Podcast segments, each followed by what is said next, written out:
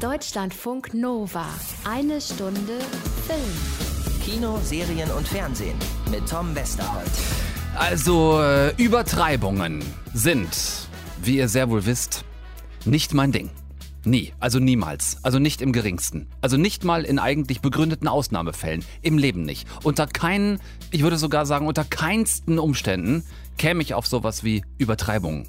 Das mache ich nicht, tue ich nicht. Das kann ich gar nicht. Ne? Dazu bin ich viel zu bescheiden, das wisst ihr. Dafür schätzt ihr mich. Nicht wenige im Sinne von vermutlich die meisten würden wohl sogar eher sagen, dafür lieben wir ihn. Diese Lichtgestalt der Filmkritik. Dieses Ausnahmetalent der objektiven und doch auch leidenschaftlichen Leinwandinspektion. So sagt ihr nämlich. Und deshalb, liebste Hörerinnen und Hörer der Welt, ist es auch keine Übertreibung, wenn ich euch sage, dass wir heute den Shootingstar der deutschen Filmszene bei uns zu Gast haben. Den heißesten Scheiß in Menschform, den es gerade gibt, überschüttet mit goldenen Lolas. Er hat gerade erst in nur einem einzigen Jahr sowohl den Deutschen Filmpreis als bester Hauptdarsteller als auch den als bester Nebendarsteller gewonnen. Albrecht Schuch ist heute bei uns. Ich raste aus. Sein neuer Film Berlin Alexanderplatz auf der Berlinale im Wettbewerb gelaufen, kommt jetzt nun endlich diese Woche bei uns in die Kinos. Ähm, und wir schauen nicht nur rein in den Film, sondern sprechen natürlich auch mit Albrecht Schuch über dieses drei Stunden Epos. Und wir sprechen über Reinhold, seine wirklich mega krasse Rolle in diesem Film. Große, große Freude.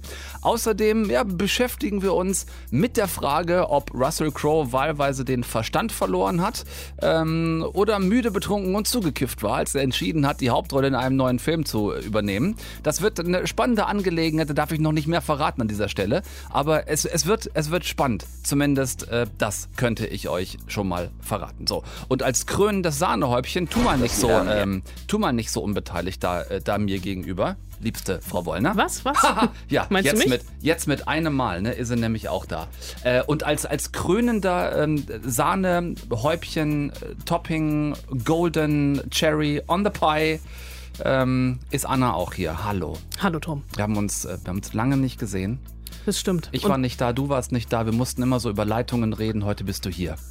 Wir haben es trotzdem wiedererkannt. Haben uns trotzdem wiedererkannt. So, äh, wir gucken zusammen in eine Bestseller-Adaption, die in England und in den USA schon ein Hit ist und bei uns sagst du möglicherweise einer werden könnte. Nicht nur möglicherweise, für mich eine der Serien des Jahres. Kleiner so, Spoiler. Normal People. Es ist eine, das dürfen wir verraten, irische Boy Meets Girl Geschichte, die wir trotzdem ebenso noch nicht tausendmal gesehen haben.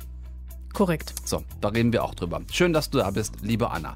Ich habe äh, großen Bock drauf, äh, höre aber gerade, dass, ähm, ja, dass äh, Russell Crowe noch ein besonderes Anliegen hat, was wir in dieser einen Stunde Film heute lernen sollen. dass sie lernen, wie ein schlimmer Tag wirklich aussieht. Und dass sie lernen, wie man sich entschuldigt.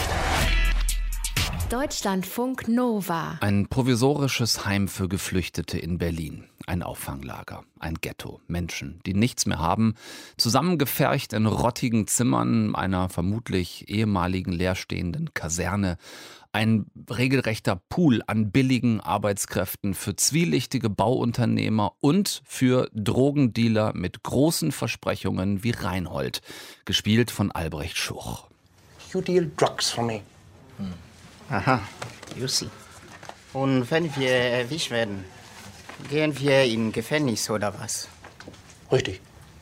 Richtig. Und das nennst du anständig.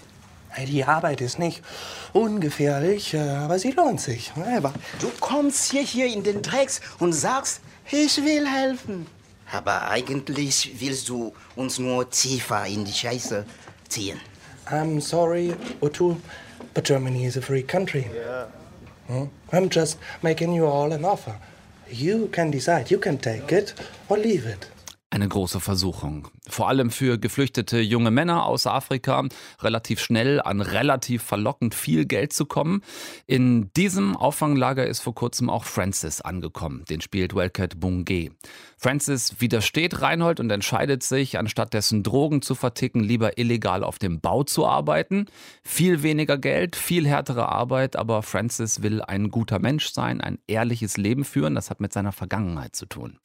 Er verliert dann aber diesen Job, weil er sich auf dem Bau mit einem anderen Geflüchteten auf eine Prügelei einlässt. Er kann nicht zurück in die Unterkunft und landet schließlich eben doch bei Reinhold. Francis, you Du willst etwas sein, das du nicht sein kannst. Das ist die Fehlschaltung in dir. You want to be good in a world that is böse. Was ist das Schlimmste, was du je getan hast? The worst. I did a lot of bad things. Reinhold nimmt Francis bei sich auf und damit vereinen sich in dieser Geschichte zwei gescheiterte Existenzen, zwei gecrashte und in und an ihrer jeweiligen Gesellschaft zerschellte Seelen. Und obwohl allen Beteiligten schnell klar wird und damit auch Francis selbst, wie hintergründig böse dieser Reinhold ist, bei all seiner vordergründigen Vorsorge, da kann Francis nicht anders, als sich immer mehr auf den Tanz mit dem Teufel einzulassen, eben doch für Reinhold Drogen zu verticken und stößt damit am Ende nur das Tor zur Hölle auf.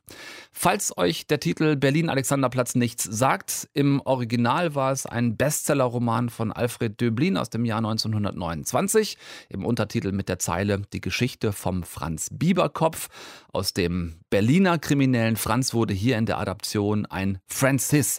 Erstmals verfilmt 1931. Ja, kurzer Exkurs in Filmgeschichte, das ist ja nun mal auch mein Job hier, ne? Also 1931 erstmals verfilmt mit Götz Georges Vater Heinrich George in der Hauptrolle. 1979, 80 dann als 13-teilige Serie neu verfilmt von Rainer Werner Fassbinder. Legendär, war gerade neulich in der Arte Mediathek, hatte ich euch empfohlen, habt ihr hoffentlich geguckt. Jetzt 2020 in ganz neuer Fassung, mutig verfilmt vom Schweizer Burhan Kurbani, von dem sind unter anderem auch die Filme Shahada und Wir sind jung, wir sind stark. Der Typ hat äh, ein Fable und auch wirklich ein richtig gutes Regiehändchen für Stoffe, in denen es eben um Identität, Herkunft, Flucht und um Umgang damit geht.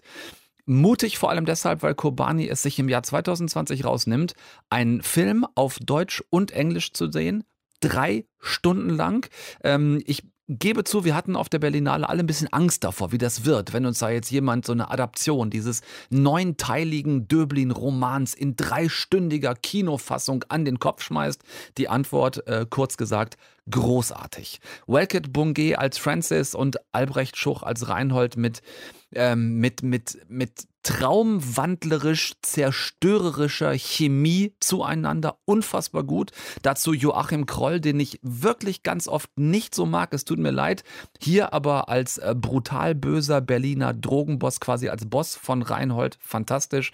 Und äh, Jella Hase auch groß in ganz wichtiger Rolle, nämlich als äh, Sexworkerin Mieze, die sich in Francis verliebt und ähm, neben anderen, ich will da gar nichts spoilern, auch als Erzählerin und Off-Kommentatorin der Geschichte. Da steht mein Franz und fragt sich, was tun?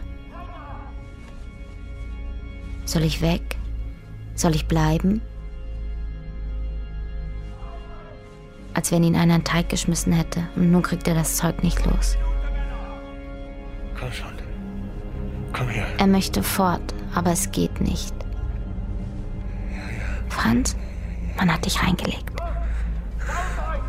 Drei Stunden Kinofilm, in denen ich nicht ein einziges Mal auf die Uhr geguckt habe. Eine gelungene, moderne Adaption nach einem Literaturklassiker, ohne wirklich Anspruch auf eine Kopie zu sein. Berlin als dritte Hauptfigur des Films neben Francis und Reinhold äh, pulsierend, wie mit, mit wütenden Händen in eine Wassertonne voll Neonfarben getaucht, mit lauten Beats aus den Clubs der Stadt als Soundtrack untermalt, mit dem Dreck vom Alex und dem Drogenpark Hasenheide als rohes, offenes Fleisch dieser Stadt äh, Shakespeareske Erzählweise regelrecht eines ähm, letzten Endes dann doch wieder sehr tagesaktuellen Stoffs. Also tut euch selbst den Gefallen und sucht euch ein Kino eurer Wahl, wenn ihr generell Bock drauf habt, in eins reinzugehen und gebt euch bitte diese drei Stunden Psychoreise zum Berlin-Alexanderplatz. Ich bin sehr froh, dass ich letzte Woche einen der Hauptdarsteller treffen konnte. Ich habe es eben schon verraten, wer es ist. Er ist der Mann, der dieses Jahr den Deutschen Filmpreis als bester Nebendarsteller für genau diesen Film gewonnen hat. Dazu auch noch den als bester Hauptdarsteller in dem Film Systemsprenger als Anti-Aggressionstrainer Micha. Und obendrauf spielt er auch noch Adam Pohl, äh, eine der wichtigen Rollen in der Serie Bad Banks. Jawohl, das ist alles er. Ich denke, noch mehr äh, brillanten, preisgekrönten Stoffen äh, kann man wohl auf einmal nicht Ja sagen. Albrecht Schuch, gleich hier in eine Stunde Film. Deutschlandfunk Nova. Eine Stunde Film. Es ist ein absoluter Wunschgast für eine Stunde Film, den ich euch schon so lange präsentieren möchte. Uiuiui. Ich wollte ähm, ihn euch schon näher bringen und vorstellen im Zusammenhang mit Systemsprenger. Da haben wir dann mit Nora Finkscheid gesprochen. Dann wollte ich ihn euch gerne näher bringen im Zusammenhang mit Bad Banks. Da haben wir dann mit Christian Schwocho mit Paula Bär gesprochen. Dann wollte ich ihn euch gerne zur Berlinale näher bringen, zu Berlin Alexanderplatz. Da haben wir dann mit Jelle Hase geredet. Jetzt endlich! Albrecht Schuch in eine Stunde Film. Ich freue mich so sehr. Guten Tag, mein Lieber. Guten Tag. Wir müssen heute über äh, drei Männer in deinem Leben reden. Uiuiui. Wir müssen äh, über Adam reden, wir müssen über Micha reden und wir müssen definitiv über Reinhold reden. Das wird ja eine komplexe Reise. Ja, vermutlich. Los geht's. Lass uns mit letztem anfangen, denn Ja. Berlin Alexanderplatz ist der Film, der jetzt dann endlich in die Kinos kommt. Mhm. Wie hast du dieses endlich in die Kinos kommen, gerade bei so einem Wahnsinnsprojekt wie diesem Film, wie hast du das erlebt die letzten Wochen? Also, ich fand's erstmal schade, dass wir diese Welle von der Berlinale nicht weiter surfen konnten, weil wir, und davon waren wir, glaube ich, oder sehr viele vom Team sehr überrascht ähm, von der Reaktion des Publikums im Saal und dann auch noch während der Tage. Was so das Feedback betrifft, da waren wir ja nicht drauf. Also es war im besten Sinne, kann man sich, glaube ich, nichts anderes wünschen für den Film. Und dann denkt man sich so schön, dann gehen wir gleich raus in, ähm, in die Kinos. Und dann wurde alles äh, unterbrochen, alles stand still. Ähm, okay, neue Situation. Jetzt geht's los. Mal gucken. Ich will gar nicht zu sehr auf, auf Corona rumreiten, aber nichtsdestotrotz ähm, bei deiner Liebe auch zum Theater, der Verpflichtung mit dem Maxim Gorki, äh, auch an dich trotzdem noch die Frage, was für eine Situation ist das, in der sich deine Branche, deine Leidenschaft da gerade befindet? Im Stillstand. Ich weiß gar nicht. Man muss das ja differenziert betrachten, aber die kulturelle Szene und Branche ähm, lag als erstes brach und liegt wahrscheinlich am längsten brach. Und das ist total traurig. Mich hat es wahnsinnig traurig gemacht. Nicht nur im Gespräch mit Kollegen vom Theater, vom Film, ähm, Musiker, Alleinunterhalter, ganz unterschiedlich, sondern auch für mich persönlich, dass ich das alles nicht mehr konsumieren kann, quasi, weil es eine, weil es für mich ein Grundnahrungsmittel ist, weil es für mich Inspiration ist für meine Rollen und für meinen eigenen Blick auf das, auf das Leben, auf die Welt, auf den Menschen.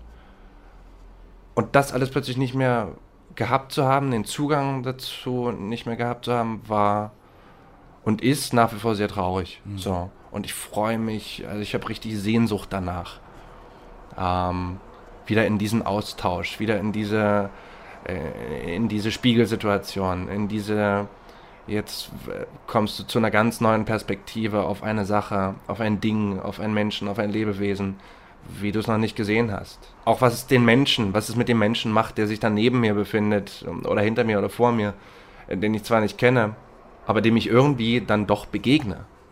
Im Kino habe ich hin und wieder diesen Amelie-Moment, fabelhafte Welt der Amelie, die sich doch immer so umgedreht hat im Kino, um zu gucken, was auf der, also wie die Leute das, was auf der Kinoleinwand passiert, rezipieren. Das habe ich auch im Theater aufgemacht oder bei Musikveranstaltungen. Um zu gucken, wie die Leute gucken. Ja, Mhm. also ganz unterschiedliche Ausdrücke sind, das fand ich immer sehr bezaubernd. So, Ja. auf eine Art. Als Spieler befeuert es dich oder kann es dich befeuern, es kann dich verunsichern, wenn du auf der Bühne bist. Ähm, du, man muss aufpassen, dass es einen nicht verführt, dass man nicht eitel wird. Weiß ich nicht, der, der eine Lacher, der in der Szene immer wieder funktioniert, ah, da freue ich mich schon drauf und dann funktioniert er plötzlich nicht mehr oder funktioniert er nicht oder ist einfach ein anderes Publikum oder was ist denn hier los? Und dann merkst du, äh, warte mal, es geht um die Geschichte und nicht um dich selbst, dass du da den Lacher bekommst und so. Ähm, aber es geht auch um einen gemeinsamen Moment. Und auch als Zuschauer auf der Bühne ich, ich, hatte ich ja verschiedene Stücke oder Szenen in Stücken, wo ein Kontakt mit den Zuschauern möglich war, wo man tatsächlich auch direkt den Blick des Zuschauers sucht. Und Wenn ich da im Kino auf einer Premiere der, während der Berlinale sitze, bin ich mir selbst oder einer Idee, die wir hatten, die anderthalb Jahre oder zwei Jahre zurückliegt, auch auf eine Art und Weise ausgesetzt. Mhm. Und äh, kann nichts mehr machen. Meine Arbeit ist ja beendet äh, in dem Moment, wo ich das Set verlasse. Dann kommt nochmal der Schnitt, dann wird der Film nochmal neu, dann kommt die Musik, dann kommt alles noch dazu und war. Es hat beides seinen, seinen totalen Reiz. Ich bevorzuge, glaube ich, immer generell den Kontakt mit den Menschen und deswegen bevorzuge ich das Kino oder als Saal, als mhm. Ort ähm, oder das Theater. Die Räumlichkeiten, aber nicht die Couch. Mhm. Oh, da geht viel verloren. Albrecht, du hast eben schon gesagt, dass du dich da durchaus ähm, oder dass du dir durchaus im Klaren warst, dich da auf ein Wagnis einzulassen bei mhm. so einem Film, der mhm. überhaupt nicht so kinokonform ist mit dem, was wir gemeinhin so kennen. Wie viel Prozent Ja zu sagen zu diesem Wagnis hat Reinhold ausgemacht? 100 Prozent am Anfang. Und diese 100 Prozent gingen aber genau ins Negative. Ich habe das gelesen und gesagt, nee, danke, ich komme sehr gerne nicht zum Casting. Das ist nichts für mich. Das ist mir zu gruselig, das ist mir zu dunkel. Weiß ich war zu der Zeit vielleicht auch nicht so gut drauf. Und dann habe ich sowieso mal, keine Ahnung, manchmal hat eine diese Tage oder diese Woche. Ja. Ähm, will ich nichts mit zu tun haben. Das heißt, du hast dir den dann richtig erkämpft? Ja, ich habe dann zusammen mit einem Kollegen und Freund, ähm, er ist auch zum Casting eingeladen worden, den Text vorbereitet auswendig gelernt, mhm. sein, den Gegenpart gelesen. Und dann dachte ich plötzlich, Mist, das ist irgendwie Wahnsinn. Ja. Und zum ersten Mal habe ich nicht nur diese Rolle gesehen, äh, sondern auch das, das, die, die Vision dahinter, das Konstrukt. Ähm, und habe ihm dann gesagt, sag mal, würde es sich stören, wenn ich doch nochmal anrufe und sage, dass ich, wenn es möglich ist, doch noch zum K und so weiter. Und dann war das alles ja. gut. Und dann ja, hat das aber auch trotzdem noch ein, äh, ein, bisschen gedauert, bis ich mich so richtig fallen lassen konnte. Ich meine, wahrscheinlich, weil ich unterbewusst gespürt habe, was es abverlangt. Weil ich weiß, was es auch für eine Kraft kosten kann, sich so einem bösartigen Charakter zu nähern. Und vor allen Dingen so einem bösen Charakter eine Stimme zu geben. Etwas Liebenswertes zu geben weil das interessiert mich nun mal am meisten an dem Beruf oder das hat mich am, von Anfang an interessiert, diese Widersprüchlichkeit, diese verschiedenen Farben, Gemütszustände in ein und derselben Person. Sei sie noch so freundlich, sei sie noch so gutherzig, sei sie noch so abgründig und bösartig. Mhm. Wir alle sind verführbar. Und wir alle können dazu kommen durch Erlebnisse, durch ähm, verführende Methoden, durch die, die, falschen Vorbilder, was auch immer. Ähm, ja, dass sich dieser Fleck vielleicht vergrößert oder verkleinert, was auch immer. Ich habe deshalb so sehr mit offenem Mund in der Pressevorführung des Films auf der Berlinale gesessen, weil ich es so genossen habe als Zuschauer in dem Augenblick, wie du dich als Schauspieler gefühlt für mich zu 100 Prozent in diesem Reinhold aufgelöst hast. Das ist was, was mir in der Form das letzte Mal bei einem Schauspieler so extrem aufgefallen ist, bei äh, deinem Maxim Gorki-Kollegen äh, und sehr, sehr geschätzten äh, Jonas Dassler mhm. äh, als Fritz Honker. Und das war mhm. auch so eine, so eine Rolle. Mhm. Was ist dazu nötig, damit einem das gelingt? Was dazu nötig ist, hey. Tja, keine Ahnung. Annäherungsversuche, oder? ähm, also hilft da viel Proben am Set? Ich weiß tatsächlich nicht, wie Burhan Kurbani mit ja, euch gearbeitet hat. Habt ihr, so habt ihr mhm. viel geprobt? Weil es gibt ja Regisseure, die sagen, ich möchte am liebsten ehrlich gesagt sofort drehen. Mhm. Ne? Und andere sagen, ähm, ich probe gerne irgendwie mhm. 15 Mal, bis es auf dem Punkt ist. Äh, andere setzen da mehr so auf Improvisation. Wie war das bei euch?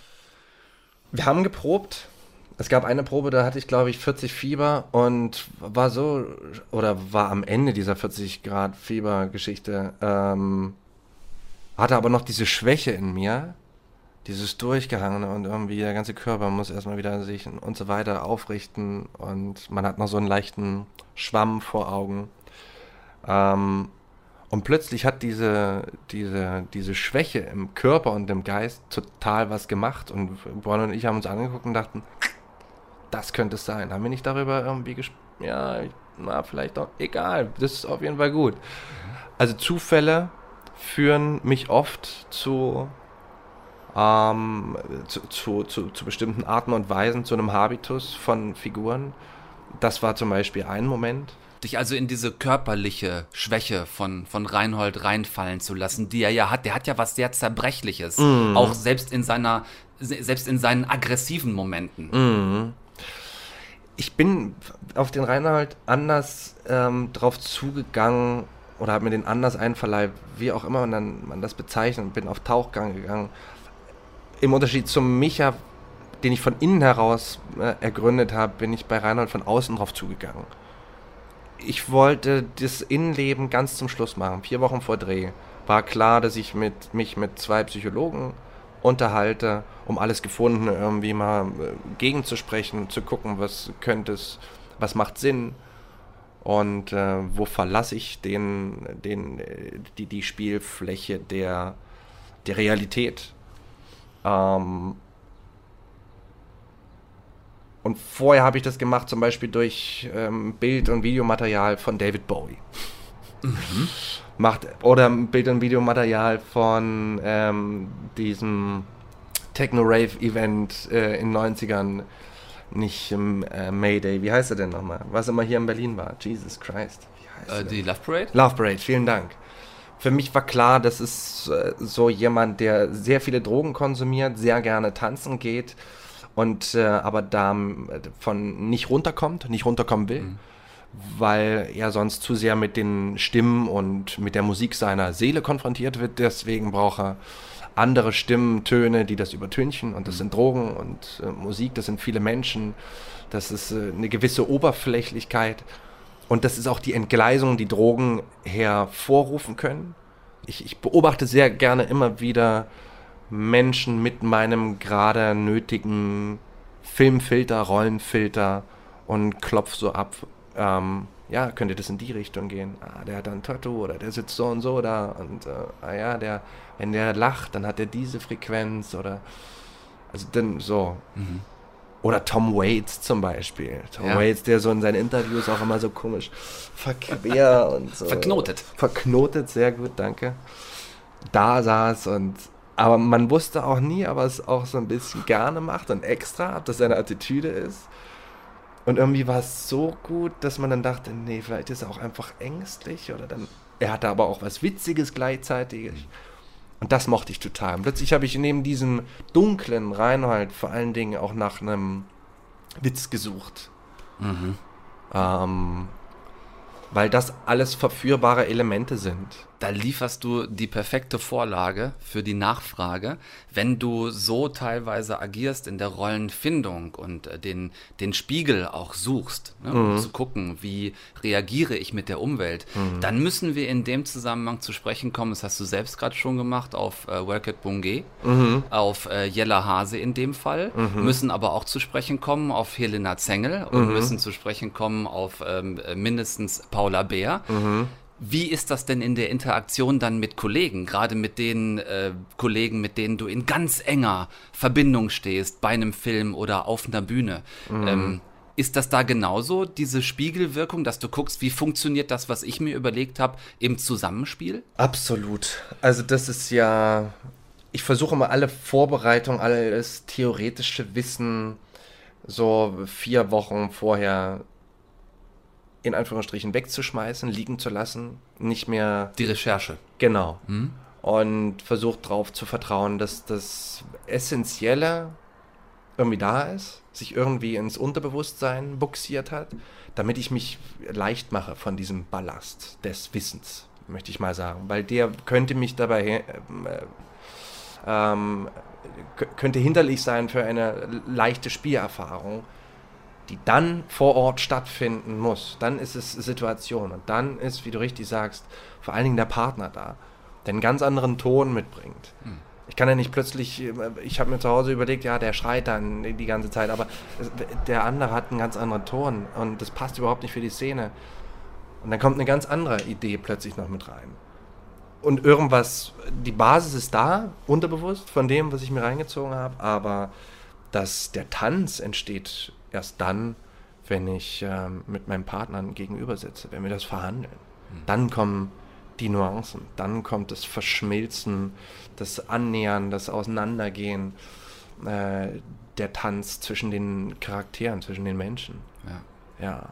Guckt euch bitte sehr gerne diesen wahnsinnig schönen Tanz an, jetzt im Kino in Berlin, Alexanderplatz, wie hm. Albrecht Schuch tanzt mit Welket Bungé, mit Jella Hase. Da gibt es einen ganz, ganz intensiven Tanz zwischen euch beiden. Ähm, freue mich sehr, dass der Film endlich rauskommt. Ähm, hätte Lust noch vier, fünf, vielleicht sechs Stündchen mit dir weiterzureden. Wir machen das jetzt bei nächsten Gelegenheiten, die sich hoffentlich bieten. Eine ganz kurze Frage zum Schluss, weil es viele Fans gibt, die gerne wissen wollen, was da wie eventuell weitergehen könnte. Stichwort Bad Banks. Ist da was, was du uns erzählen könntest über die Zukunft von Bad Banks? Kann ich nicht. Okay. Kurze Antwort. Mhm. Ich ähm, kann mir sehr gut vorstellen, dann noch ähm, ein letztes Mal zurückzukehren zu dem Adam Pol. Ob das geschehen wird, passieren wird, steht in den Sternen, mhm. weiß ich nicht, tatsächlich. Mhm. Ich würde mich sehr freuen. Mehr kann ich dazu leider nicht sagen. Dann nehmen wir das erstmal genauso hin. Ja. Albrecht Schuch, vielen herzlichen Dank für den Besuch hier in eine Stunde Film, beziehungsweise dass wir dich besuchen durften.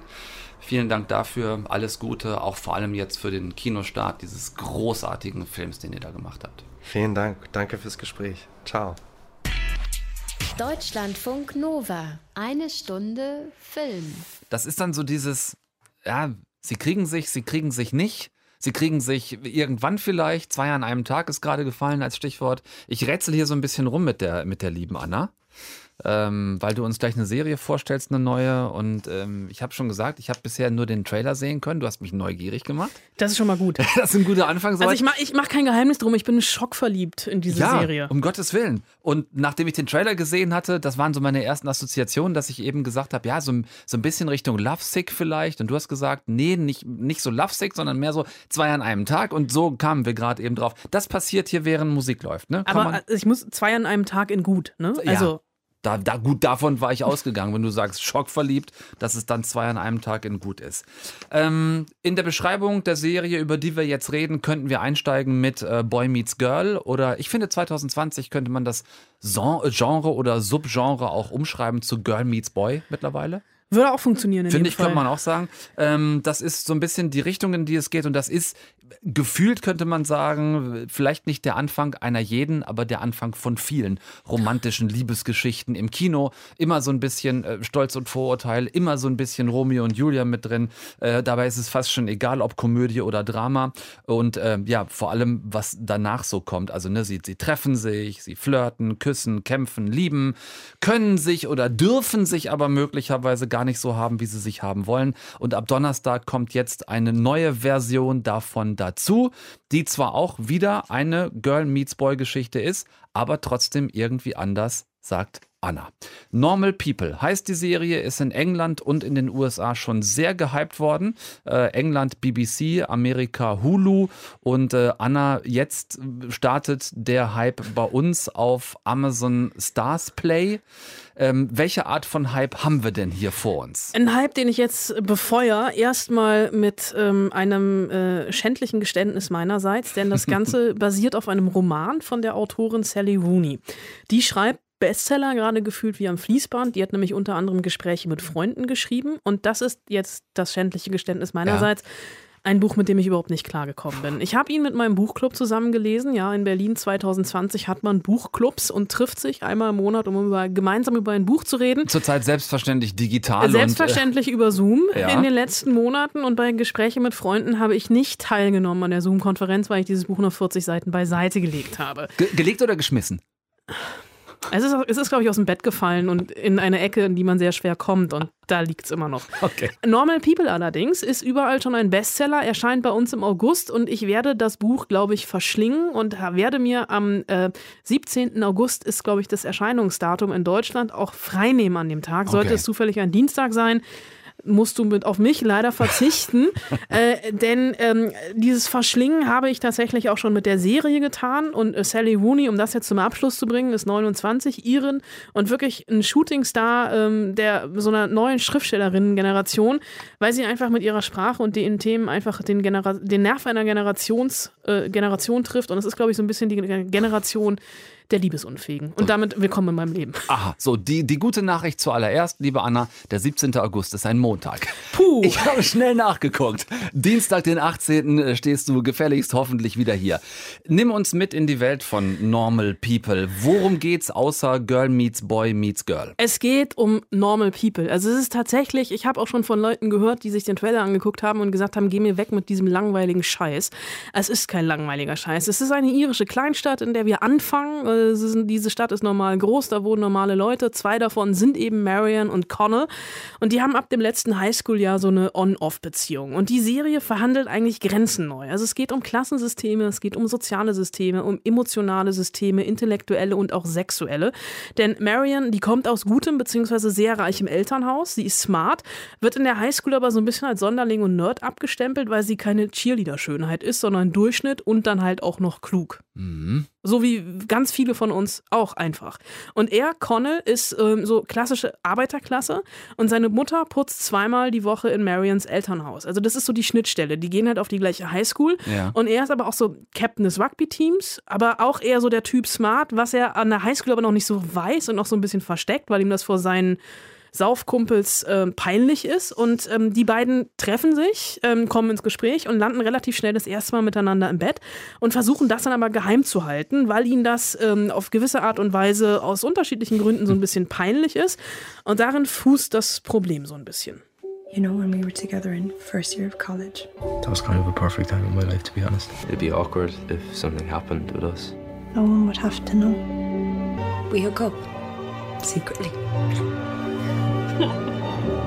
like some kind of game. That's actually really hot. Ja, der Trailer klingt ein bisschen cheesy, das gebe ich zu, aber ähm, an der Highschool, da sehen sie sich jeden Tag, da schlafen sie jeden Tag miteinander, brechen dann aber nach einer großen emotionalen Verletzung, gehen dann aber aufs gleiche College, aufs Trinity College in Dublin und auch da gibt es dann ein wöchentliches, monatliches, jährliches Auf und Ab. Da könnte ich jetzt ein bisschen weiter dran rumketzen, nur um dich so ein bisschen äh, anzupieksen. Ketz ruhig. Ketzen und äh, könnte sagen, okay, was habe ich denn da so gehört? Also eher so Captain des Rugby-Teams oder Football ist ja quasi ungefähr das Gleiche. Die Sportfans werden mich hassen dafür. Äh, da könnte man sagen, okay, das und der ist auch eigentlich smart, weiß es aber auf der Highschool nicht so ganz genau. Da habe ich so ein bisschen Glee rausgehört. Dann könnte ich sagen, Sie dieses, nicht. So, genau. Dann so dieses Submissive-Ding, da ist man natürlich ganz schnell wieder bei Fifty Shades of Grey. Und sie sieht auch dummerweise so ein ganz kleines bisschen aus wie So, sie- Johnson. Genau, das habe ich im Trailer auch gedacht. Sie sieht blöderweise auch nur ein bisschen aus wie Dakota Aber Johnson. sie ist so viel besser, sie hat Talent. Ja, ja und äh, möchte auch so gerne im, im Bett gehauen werden. Ähm, und dann äh, hast du noch gesagt, äh, zwei an einem Tag. Also ich will damit nur sagen, Vorlagen gäbe es jetzt ohne Ende. Ne? Was hebt denn Normal People von all diesen Vorlagen ab? Es ist einfach, es ist keine straighte Romanze zwischen den beiden. Es ist, also da steckt so viel mehr drin und das ist so zwischen den Zeilen. Also es ist so eine Liebe voller Schmerz und voller Selbstzweifel. Also diese Missverständnisse, die da aufkommen und diese Unfähigkeit miteinander zu reden. Also Connell zum Beispiel, der kämpft mit Depressionen. Marion, da sind wir dann tatsächlich bei Fifty Shades of Grey. Die mag es erniedrigt zu werden im Bett, nicht weil jemand mit sehr viel Geld vorbeigeritten kommt, sondern weil sie meint, dass sie es verdient hat, weil sie aus einer dysfunktionalen Familie kommt und einfach sexuellen Missbrauch erlebt hat, auch in Beziehungen. Also Beziehungen, die sie neben äh, beziehungsweise zwischen den Beziehungen zu Connell hat, die sind auch auf eine ganz andere Art und Weise toxisch. Und es gibt in dieser Serie, und das ist dann auch wieder was, was sie abhebt von anderen, wenn wir Fifty Shades of Grey mal weglassen, sehr viele explizite Sexszenen, die aber, anders als bei Fifty Shades of Grey, nie so ausstellen oder voyeuristisch sind, sondern wirklich Teil der Handlung und auch vor allem Teil der Emotionalität dieser Serie.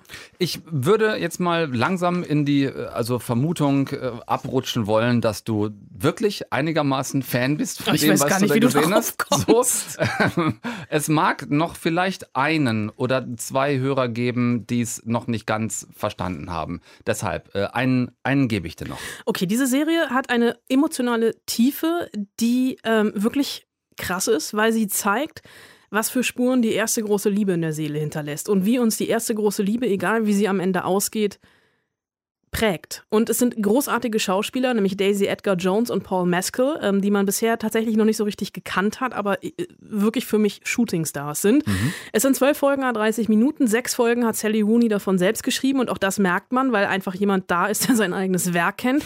Und diese Serie hat ein perfektes Schlussbild, bei dem ich, ich werde jetzt nicht auflösen, aber ich habe Rotz und Wasser geheult und ich habe dreimal drei Minuten zurückgespult, um es nochmal zu gucken. Ach du Scheiße, jetzt hast du mich aber leider volle Kanne am Haken.